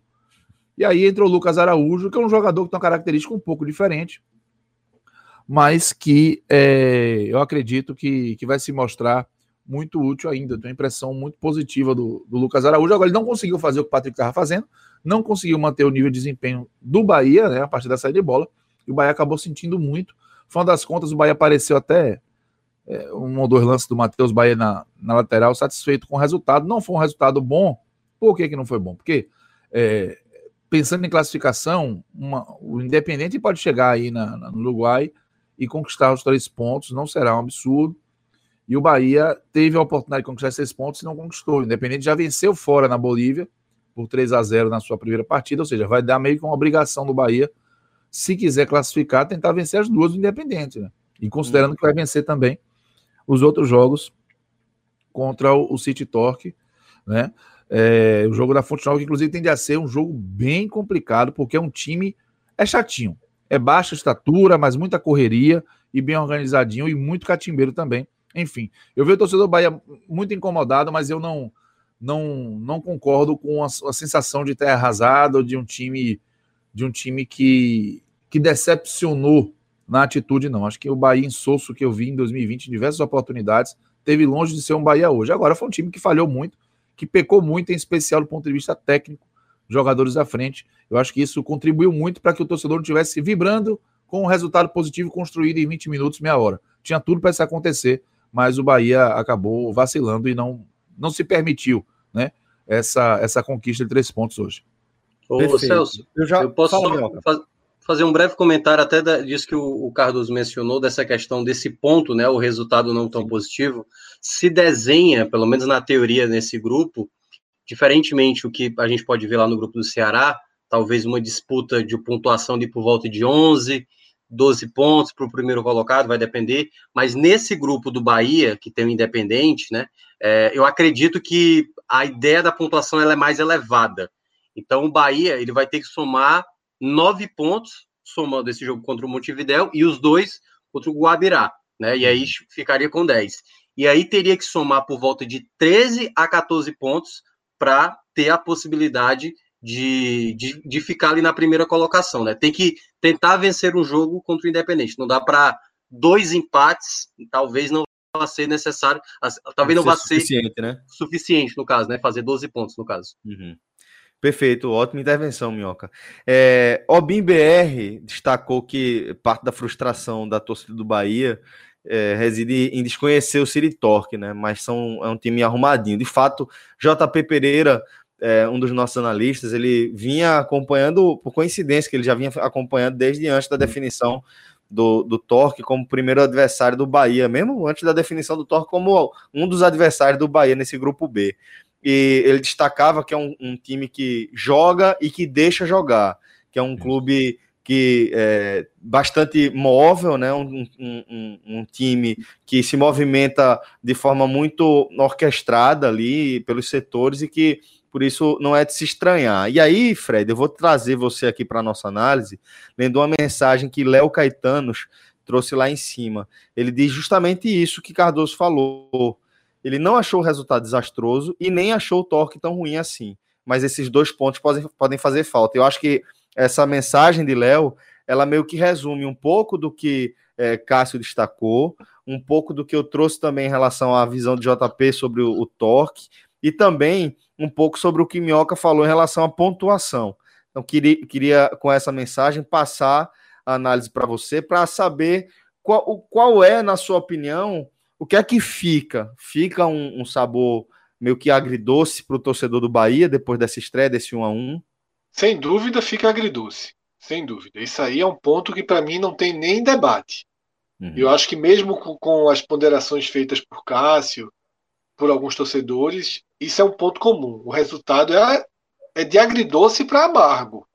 Certo. O resultado, num grupo que classifica apenas um, e diante das características desse Montevideo City, o City Torque, ele tem é um time que está sendo chamado por é. vários nomes ao mesmo tempo, mas diante dessas características, é muito natural que, que surja o temor do Independente chegar aí e conseguir uma vitória de imposição, sem maiores dificuldades.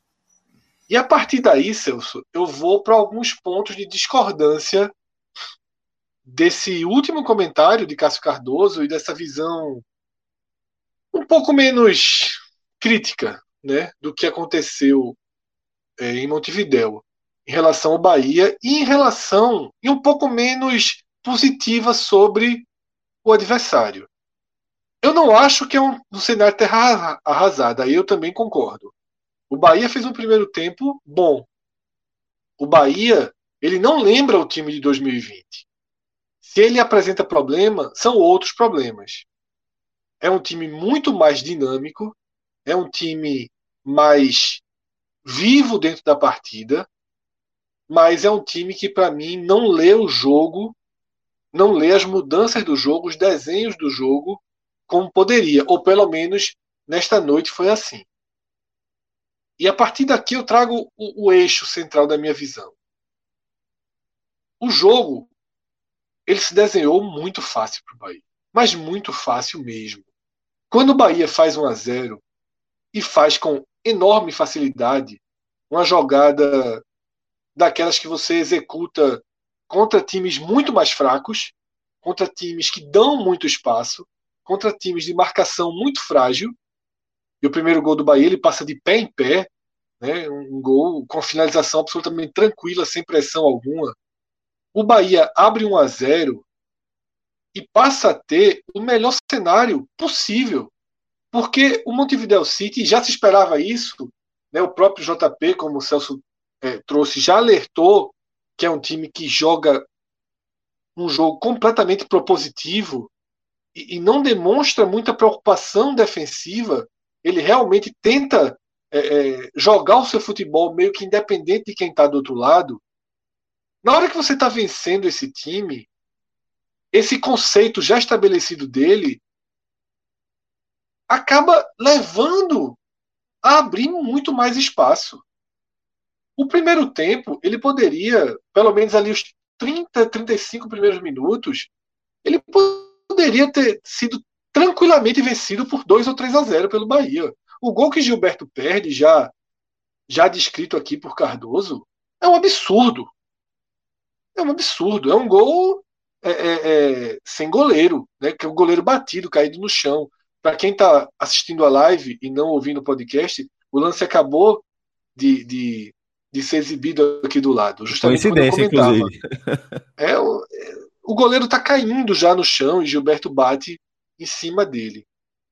A mudança do rumo do jogo, para mim, ela parte do Bahia. Porque o adversário jogou da mesma forma desde o apito inicial. Na verdade, ele acelerou um pouco sua forma depois de sofrer o gol. E para mim existiria dois caminhos para o Bahia chegar à vitória. O da completa imposição técnica, que é o que o Bahia tentou fazer. Dizer assim, ó, vamos fazer um jogo aberto mesmo, tá? Eles vêm, a gente vai, só que nosso time é muito mais qualificado, nós vamos fazer os gols e nós vamos ter vantagem. Esse para mim, essa para mim foi a escolha do Bahia no primeiro tempo. Já com 1 a 0 nas mãos. Ele manteve essa escolha. Porém, da forma com que o time uruguaio ia se abrindo, eu acho que faltou a dado a leitura de peraí, pô, os caras estão se abrindo demais. Vamos parar de fazer um jogo tão franco. Vamos parar de ser. de jogarmos igual ao Torque, igual, igual ao Montevideo City. Vamos parar de jogar igual a eles. Não vamos, não precisa ser dois times completamente abertos, dois times francos. Vamos tentar dar uma organizada maior aqui no sistema defensivo. Deixa eles virem. Vamos marcar forte. Vamos tomar a bola e vamos partir no contra-ataque. Eu, eu sei que historicamente eu tenho uma visão de futebol mais defensiva eu, eu tenho essa visão. E sei que Dado não tem. E sei que Dado ele trabalha os times dele de forma ofensiva. Só que eu acho que o de igual para igual, o jogo franco, depois que o Bahia perdeu algumas chances, ele parou de ser um jogo inteligente. Porque o Bahia sentiu as chances perdidas e foi cedendo espaço e foi cada vez mais nessa, nessa, nesse equilíbrio, de, nessa balança de jogo franco, ela foi pendendo cada vez mais para o time da casa. E aí os fantasmas de 2020 voltam. E voltam por onde? O Bahia tem dois laterais que deixam jogar nas costas deles.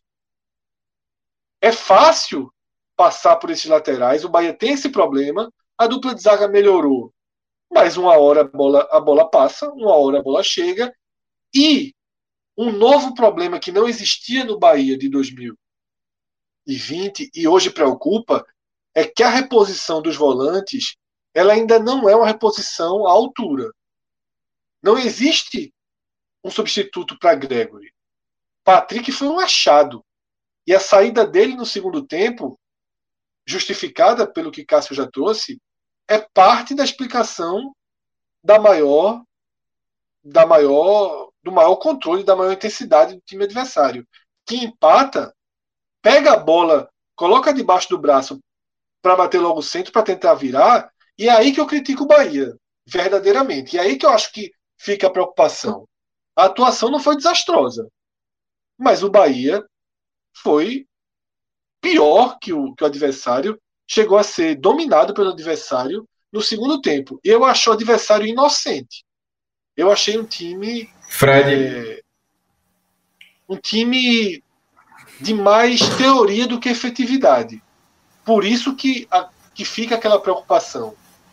Talvez o Independente aí coloque os 3 a 0 Sabe? Que o Bahia não poderia ter colocado e não colocou. Não me surpreenderia se o, se o Independente chegar aí E eu não estou nem acompanhando o Independente. Eu estou aqui no Independente camisa, histórico. Porque o Bahia poderia ter vencido por 3 a 0 A gente poderia estar comentando 3 a 0 aqui. E. A, por, primeiro, por desperdiçar as chances.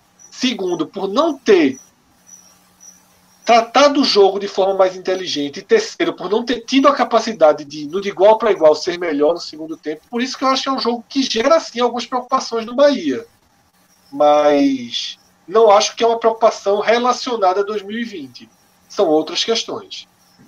Ó, é, vai ser o trenzinho, um discordou do outro, eu vou pegar dessa linha, porque assim, por mais que o Montevideo City seja um, uma equipe nova, é, mas dentro de formato onde vai entrar recurso mais cedo ou mais tarde, vai ter, em breve, a gente seguindo a lógica pelo grupo, o Grupo City, que controla esse time, a gente vai estar vendo esse time na Libertadores em pouco tempo.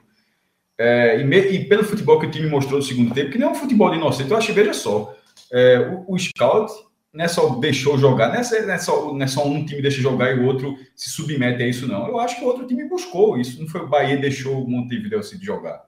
E, assim, se submeteu ao jogo. Não, acho que o Montevideo City cresceu ele fez o segundo tempo com 65% de posse de bola, finalizando. O scout de finalizações terminou 15 a 8 para o Montevideo City.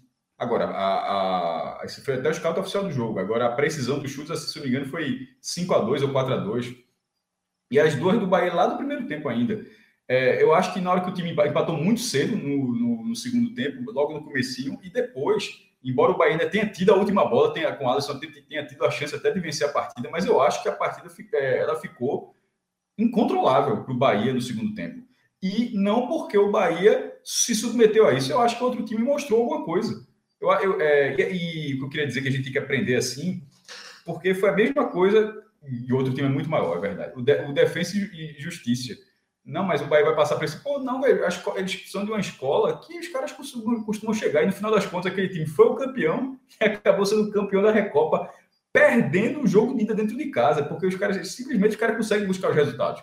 É, nesses é, quando passado, quando o Bahia venceu o venceu um jogo, há quanto tempo a gente falava que o Bahia não ganhava um jogo fora de casa? É, a questão do grupo de ser difícil só passar um, um, de quatro, que é esse regulamento, vocês vão jogar seis rodadas, tem o independente na chave, ou seja, é uma chave complicada, onde só o líder vai passar.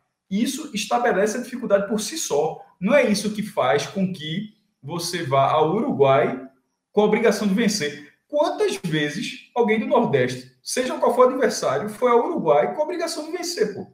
Ninguém, nunca isso nunca aconteceu. A, a, a, só Penharol, Nacional, não sempre foi difícil. O Bahia foi eliminado, pelo, inclusive o Bahia foi eliminado pelo Liverpool do Uruguai, que é um, é um, é um time ainda é, desse tamanho, talvez até menor, não sei, do que o, do que o Montevideo City. É, embora tenha tido até vencido um torneio recentemente, lá daqueles 200 torneios que o Uruguai promove por ano.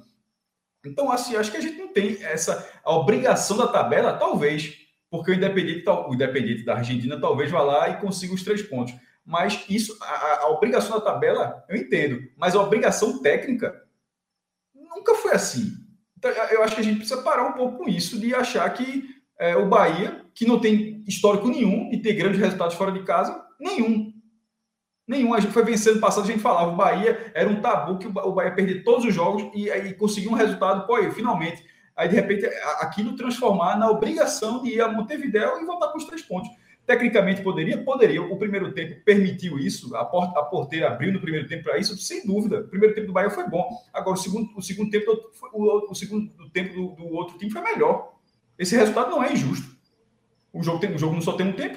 O Bahia, na hora que ele desperdiça as oportunidades, o Montevideo deve estar pensando também, pô, a gente poderia ter virado esse jogo, pô, fez um a um, martelou o tempo todinho. Teve um lance lá que o cara foi até inteligente o cara tentou encobrir é, é, Douglas de cabeça e Douglas, assim, talvez ele, ele, no último segundo ele se ligou que ia ser aquilo ele conseguiu se esticar e pegar a bola. Mas o, o lance era lance de gol. Depois disso, teve uma finalização de fora da área, um bate-rebate, Bahia não tirava, o cara dominou. É, foi, até, foi até um zagueiro, bateu, bateu colocado, a bola raspou a trave. E, ou seja, o volume de jogo do Montevideo existiu. Então, por mais que eu entenda que para a tabela, para a tabela não seja um bom resultado, porque um adversário muito maior talvez vá lá e busque os três pontos, a gente não pode ignorar que o Bahia não tem o histórico de ir lá e buscar esses três pontos. A gente não pode, a gente não pode dizer que esse resultado foi ruim, como se o histórico do Bahia fosse algo diferente disso. ou de qualquer outro clube do Nordeste que vai disputar a competição, que vá para Montevideo, a gente fala, é, porra, voltou só com ponto, pô. Como assim? Eu, eu, eu, eu, discordo, eu discordo nessa linha. Eu acho que dentro, é, assim, talvez faça falta. Talvez faça falta. Agora o Bahia não. É, agora era difícil ao Bahia, e aí é uma crítica ao histórico do Bahia, claro. Era difícil ao Bahia remar contra toda a sua história nesse jogo. Porque a história do Bahia não é ir Montevideo vencer esse jogo. Para a gente agora achar que, é, que foi um vexame, que é frustrante, tudo. É frustrante para o dificílimo formato que foi feito da Sul-Americana. Acho até equivocado. E, na minha opinião, não vai durar muito, não. Porque a gente já teve até debate sobre isso. Não é um campeonato de grupo de quatro que só passa um. A tendência matemática de jogos sem nenhum sentido vai ser enorme. Então, acho que em alguns anos a Comembol vai rever, vai fazer uma forma, vai passar os dois com qualquer quadrangular, com qualquer torneio que a gente acompanha. Mas como esse, essa edição só passa o líder, ele, ele, ela é uma edição difícil por si só. Mas isso não faz, isso não obriga um time a ser o que ele não é. E, e, e quando eu estou falando do Bahia, poderia ser o Bahia, poderia ser o Ceará, pode ser o Vitória, todos os clubes Nordeste que passaram, o Esporte, o Náutico, o Santa Cruz, todo mundo que passou tem quantas vezes venceu fora de casa na Sul-Americana? Quantas, quantas vezes isso aconteceu em jogos internacionais? Você não consegue puxar pela memória, é, são pouquíssimas vezes. O Bahia e... só venceu o jogo oficial fora de casa uma vez ano passado, do Brasil. Exatamente. Do Brasil. Então, no, contra o Nacional do Paraguai, né? A, a volta Sim, jogos do, internacionais contra fase. estrangeiros. Jogos contra estrangeiros. Porque ganhou É, né? fora do Brasil. Jogos oficiais fora do Brasil. O Bahia só venceu um, foi o Nacional do Paraguai. O, o primeiro gol. E essa é a décima primeira participação do Bahia, viu, viu cara? Só pra gente, pra gente Sim. falar que, tipo, não é que nunca ganhou um jogo que jogou uma vez, não. Essa é a décima primeira. Inclusive, Isso. essa semana, a Comembol até deu os parabéns pelos 61 anos da primeira Libertadores, que o Bahia representou o Brasil na primeira edição da Libertadores em 60. Ou seja, juntando Libertadores, que são três, e Sul-Americana, que são oito, o Bahia tem uma vitória fora do Brasil. O normal do Bahia é não ganhar. Então, na verdade, eu enxergo um ponto como o Bahia fez mais do que ele costuma fazer. O, o que o Bahia costuma fazer fora de casa, fora do Brasil, é perder. é perder o jogo. O, então, o, o, o, resultado ruim para a classificação. Agora, para o histórico, está bem ok. O, o primeiro gol do Bahia fora do Brasil em competições oficiais foi em 2018 pela Sul-Americana no Uruguai contra o Cerro do Uruguai. Gol do Zé Rafael. Vai dar um, foi vai... foi, terminou quanto aquele jogo? 1 a 1 foi 1 a 1 Bahia tinha vencido por 3 a 0 salvo engano. Quantas vezes ida, a gente viu um time uruguaio por, por, mais que a gente entenda que o Uruguai é um país de 3,4 milhões de habitantes, por mais que eles não ganhem o torneio internacional desde 88, a, acho que é com o Nacional, ganhou a Recopa, a Supercopa, enfim, acho que foi a Recopa. Então, assim, há muito tempo, só uma final da Libertadores nos últimos 30 anos, ou seja, é um futebol que está baixo. Mas quantas vezes, mesmo considerando isso tudo, mesmo que tecnicamente seja baixo, investimento menor, quantas vezes a gente já viu um adversário uruguaio que simplesmente seja uma, um, um, uma, uma, um pato? Copa Renner.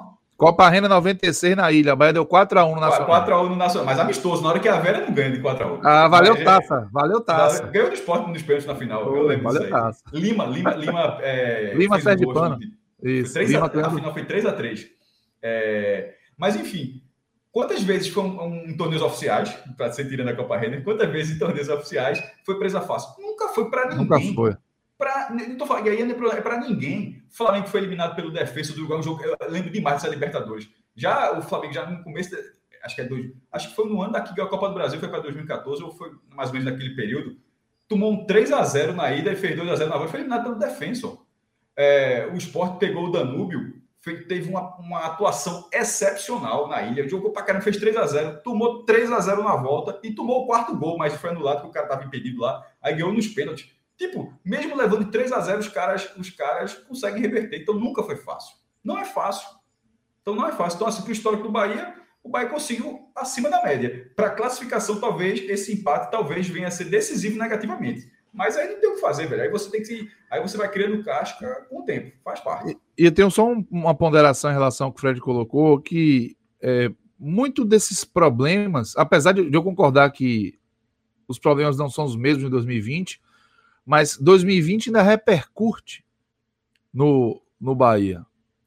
Porque você falou da questão das laterais. O Bahia está trocando o pneu com o, carro em movimento, né? Então, assim, a zaga já foi uma zaga muito mais segura. Foi uma zaga que o miolo de zaga não deu praticamente chances às bolas que foram erguidas. muitas jogadas de lado, que você via antecipação do Luiz, Otávio, do Germán Conte. Seja, foi um time que conseguiu melhor, é, é, mostrar uma evolução do ponto de vista defensivo, porém, realmente as laterais seguem sendo Nino Paraíba e Matheus Bahia. E Matheus Bahia foi atropelado em diversos momentos pelas jogadas de, de, de elevação da equipe do City Torque, e, é, e são uma fragilidade ainda, mas é aquele processo, é um processo que está acontecendo que ele iria, assim, seria uma surpresa se Nino Paraíba e Matheus Bahia funcionassem mais uma vez muito bem, porque Nino está até regular, ok, mas Matheus Bahia, ele fez um grande jogo contra o CRB, mas Matheus Bahia para jogar futebol é uma gangorra. E o Juninho Capixaba eu nem, nem comento, para mim não, não tem condição de ser o titular. Então, assim, acaba que é algo que não surpreende por ser um problema mais crônico e mais consolidado, e aí eu acabo não, não colocando muito na conta, porque vai no meu ajuste de expectativa, sabe? E aí eu, eu, eu acabei não, não colocando isso na conta. Cássio, Celso teve um problema de conexão, não está conseguindo voltar. Então eu vou aqui aproveitar para fazer o meio de campo e pedir para você seguir com as análises individuais, né? As Nossa, laterais cara. já foram já foram citadas aí. Então você escolhe se começa com os melhores. Se você como você tratou essa atuação como uma atuação de média para positiva, é, média. Eu, ah. É, de média para positiva, a gente começa então com os destaques positivos. Né? É, Quem chamou atenção positivamente eu, nessa, eu tenho, nessa, atuação?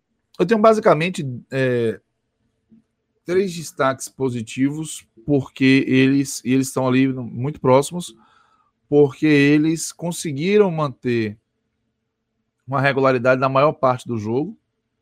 Por exemplo, o terceiro, ele é o Douglas, porque se no primeiro tempo dois cruzamentos eles não foram ali interceptados por ele, eu tenho dúvidas se era lance para ele chegar a interceptar, é, mas não tiveram grande consequência. E no segundo tempo ele precisou trabalhar bem e trabalhou, inclusive num tipo de lance que não é a boa dele, uma pichotada do Luiz Otávio, que ele estava muito esperto para antecipar o atacante e jogar a bola para lateral. Tinha tudo para ser o segundo gol ali do Torque, o jogo já no final. Acho que o Douglas foi bem. E os outros dois são Luiz Otávio, segundo.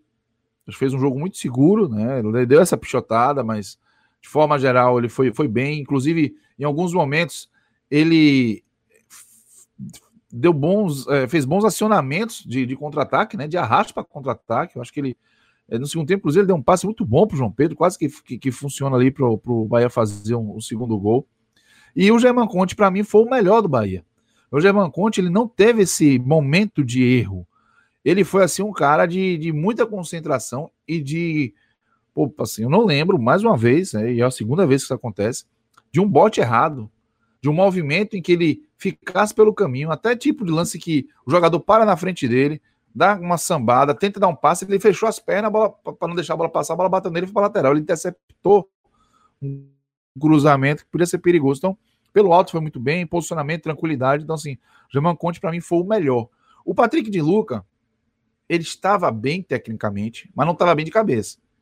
Assim, desde o início do jogo, ele podia ter sido expulso. Ele fez duas faltas para cartão amarelo. O árbitro ignorou uma, foi para o chão. A segunda, que ele foi que numa carreta desgovernada, tinha que dar o amarelo. E ali ele poderia ter sido expulso.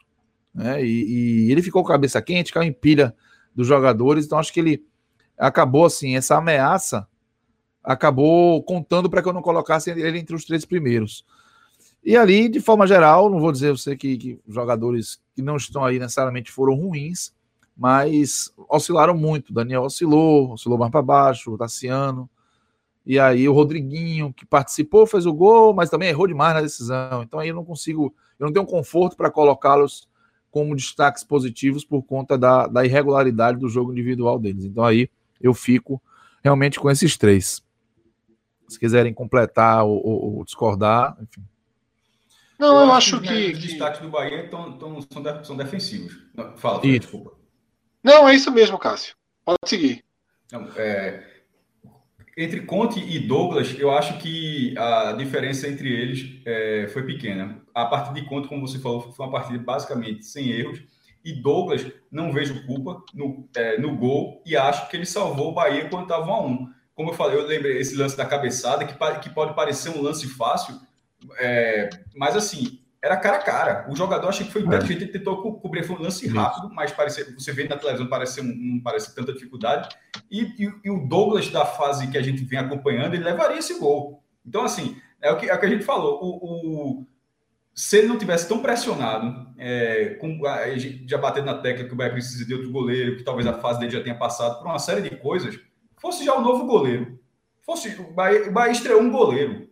Vamos supor, o Bahia estreou um é. goleiro nesse jogo a gente tá falando, falando agora tem Chamaria de goleiro seguro. Foi Isso, muito seguro. Estaria dizendo, estaria dizendo, a gente estaria dizendo, agora tem goleiro. Isso. Agora, ah, o Bahia achou goleiro aí, ó, foi lá, não sei o quê. Foi uma boa partida. Agora, o, o histórico de Douglas impede até o reconhecimento de que ele fez uma boa atuação.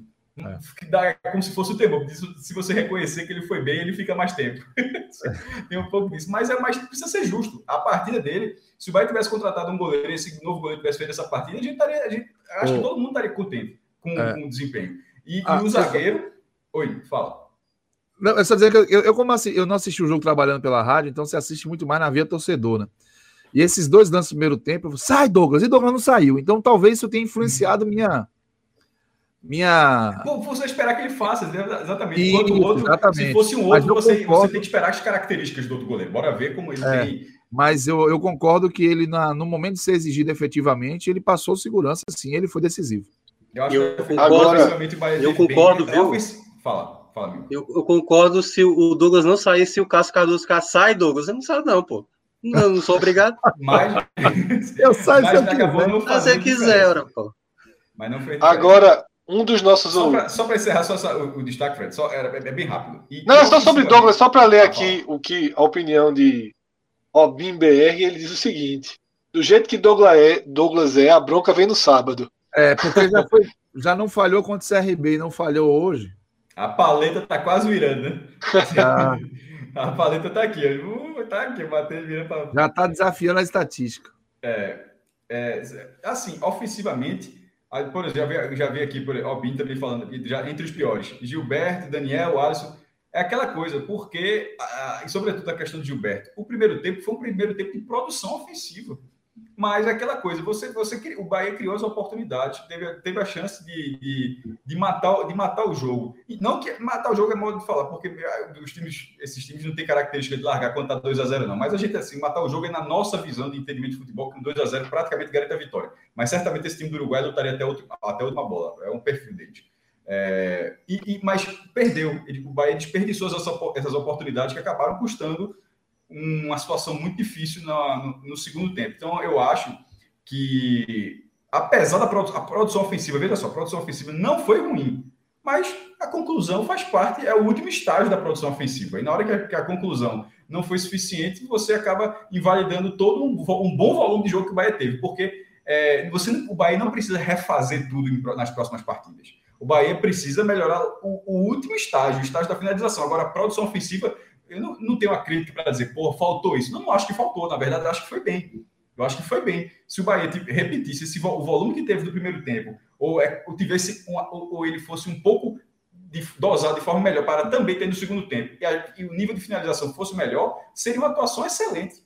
Porque eu não critico o volume. Agora, as finalizações não tem como criticar, não tem como você. Não, não, não tem como você criticar. É, e, sobretudo, considerando que o Bahia tem ótimos finalizadores, porque também poderia ser isso. Deu azar, Gilberto, no, no, Gilberto não jogou, Rodriguinho jogou, ou seja, jogou jogadores que não têm tanta essa característica. Não foi o caso. Tinham bons finalizadores. A finalização do gol de Rodriguinho é uma belíssima finalização. É, é foi excelente. Foi excelente. Muito espaço, mas belíssima finalização. Mas veja só, os lances desperdiçados. Aquele foi um ótimo lance. Gilberto foi muito inteligente no lance ali. Então, bem de leve arrumou assim. Ele fez Rodriguinho bater um pênalti de bola rolando, pô. assim, foi, Isso. Foi, foi, foi, basicamente aí o lance aí. Veja, se não é basicamente, ó, onde vai sobrar. É quase um pênalti, ó. O cara ele bateu o pênalti com, com, com o jogo andando. Cássio, Oscar Ruiz. É melhor falar o sobrenome, porque Cássio tem dois casos aqui, pô. Cardoso, Cardoso. com três Oscar Ruiz, Oscar Ruiz tá, tá, tá, tá seletado pro, por esse momento agora. Eu, eu ainda preciso acreditar que Oscar Ruiz não é árbitro, velho. É. É, Oscar Ruiz, o... deu amarelo para quem? É, amarelo, na verdade, para ele. O Oscar Ruiz, ele, ele não foi bem. Não entendo que existe uma série de, de situações que podem né, ser usadas como argumento para atenuar o desempenho dele, mas o fato é não foi bem. Ele não. Num jogo, inclusive, que a característica favoreceu muito o tipo de jogo dele, né? É, ele é um cara bom de arranque, de, de, de pegar de um jogo vertical. Ok, a escalação pela direita, deixa ele meio torto. Eu percebi isso muito claramente no contra-ataque que ele tentou puxar no primeiro tempo, que ele hesitou para chutar, depois deu passo para a esquerda. Mas ele podia ter feito mais. Deveria ter feito mais. E um lance que ele cavou uma falta no segundo tempo, ele deu o nó da vaca sem querer, né? Foi uma senhora de uma cagada, como diz aqui na Bahia. Que ele é, tentou pegar a bola para ele, mas a bola deu uma cutucada no pé, escapou, passou pelo marcador e ele conseguiu contornar para ficar com ela. Mas ele não foi bem. E é um destaque negativo, talvez tenha contribuído muito para esse problema do Bahia de efetivar o melhor momento do jogo, né? No placar. Gilberto, mesmo com assistência, eu não consigo associar mais a um bom desempenho. A gente pode dizer, Gilberto foi decisivo? Ok, foi. Mas Gilberto tinha que ter decidido. Os dois lados da moeda, né? Foi Isso, decisivo no primeiro gol e para deixar o jogo aberto. E para deixar o jogo aberto, não matar ali. Então, é, Gilberto, ele, ele foi mal. Acho que o Tassiano, tat, taticamente, funcionou bem, mas tecnicamente. Rapaz, teve um momento no segundo tempo que Tassiano e Daniel erravam tudo o que tentavam. E a ideia do Cavalcante, inclusive, para mim demorou de fazer a troca. Mas é, eu vou ficar com Oscar Ruiz, eu vou ficar com Gilberto. E, por incrível que pareça, eu vou também botar uma cornetada no Rodriguinho. Porque Rodriguinho, ele fez o gol, ele até participou bastante, mas ele tomou uma par de decisão errada. E ele é um jogador tão inteligente que isso soa assim. É um contraste. É, o Rodriguinho tomar decisão tão tosca. O Rodriguinho negou bola várias vezes para companheiros bem posicionados, tentou chutar, virou um chuta-chuta da estrela, tentando chutar de quanto quanto é jeito. Alguns contra-ataques que ele puxou, ele tinha a possibilidade de, de, acionar um companheiro de lado, mas não conseguiu nem acertar passe, nem acertar chute. Desentendeu, tomou cartão, enfim. Eu acho que o Rodriguinho, apesar do gol, ele fez uma partida em que ele tomou muita decisão errada. E por isso é, ele acaba indo também para esses destaques.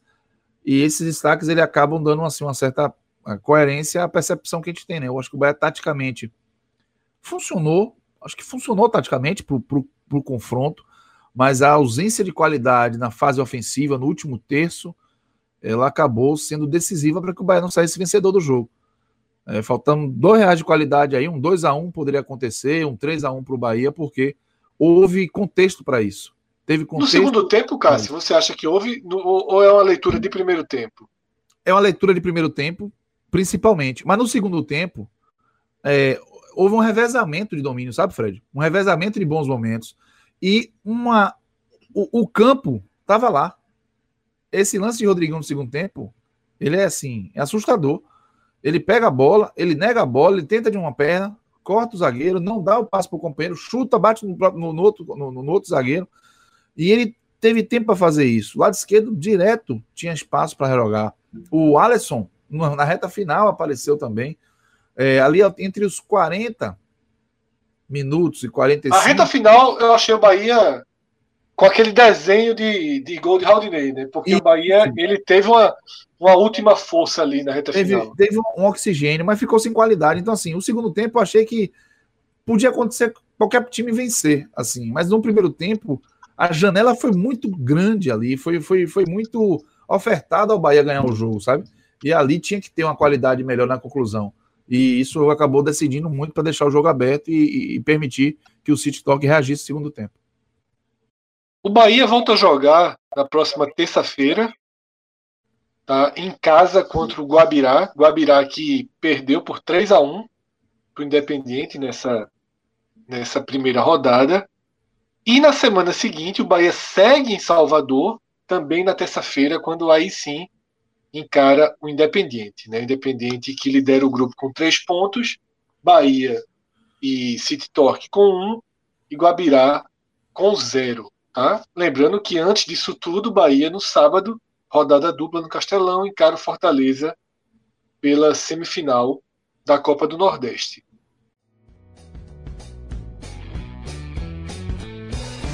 Então é isso, galera. Dessa forma a gente vai fechando aqui mais um programa. Eu espero que vocês tenham curtido esse formato. Lembro sempre que vocês têm canal aberto aqui com a gente para poder é, expressar aí o que é que vocês estão achando dessa nossa transição. Lembrando sempre aqui do nosso compromisso de entregar o melhor conteúdo possível para você, tá? A gente agradece demais a participação de todo mundo que é, fez esse programa aqui com a gente, principalmente para a galera que acompanhou a gente ao vivo no canal da Twitch, né, da Copa do Nordeste. E também a você que está acompanhando a gente nesse formato aqui de podcast na Podosfera, onde a gente tem é, fica tão à vontade, tá bom? Obrigado demais a você por sua audiência. Um forte abraço e até a próxima, galera. Valeu! Tchau, tchau.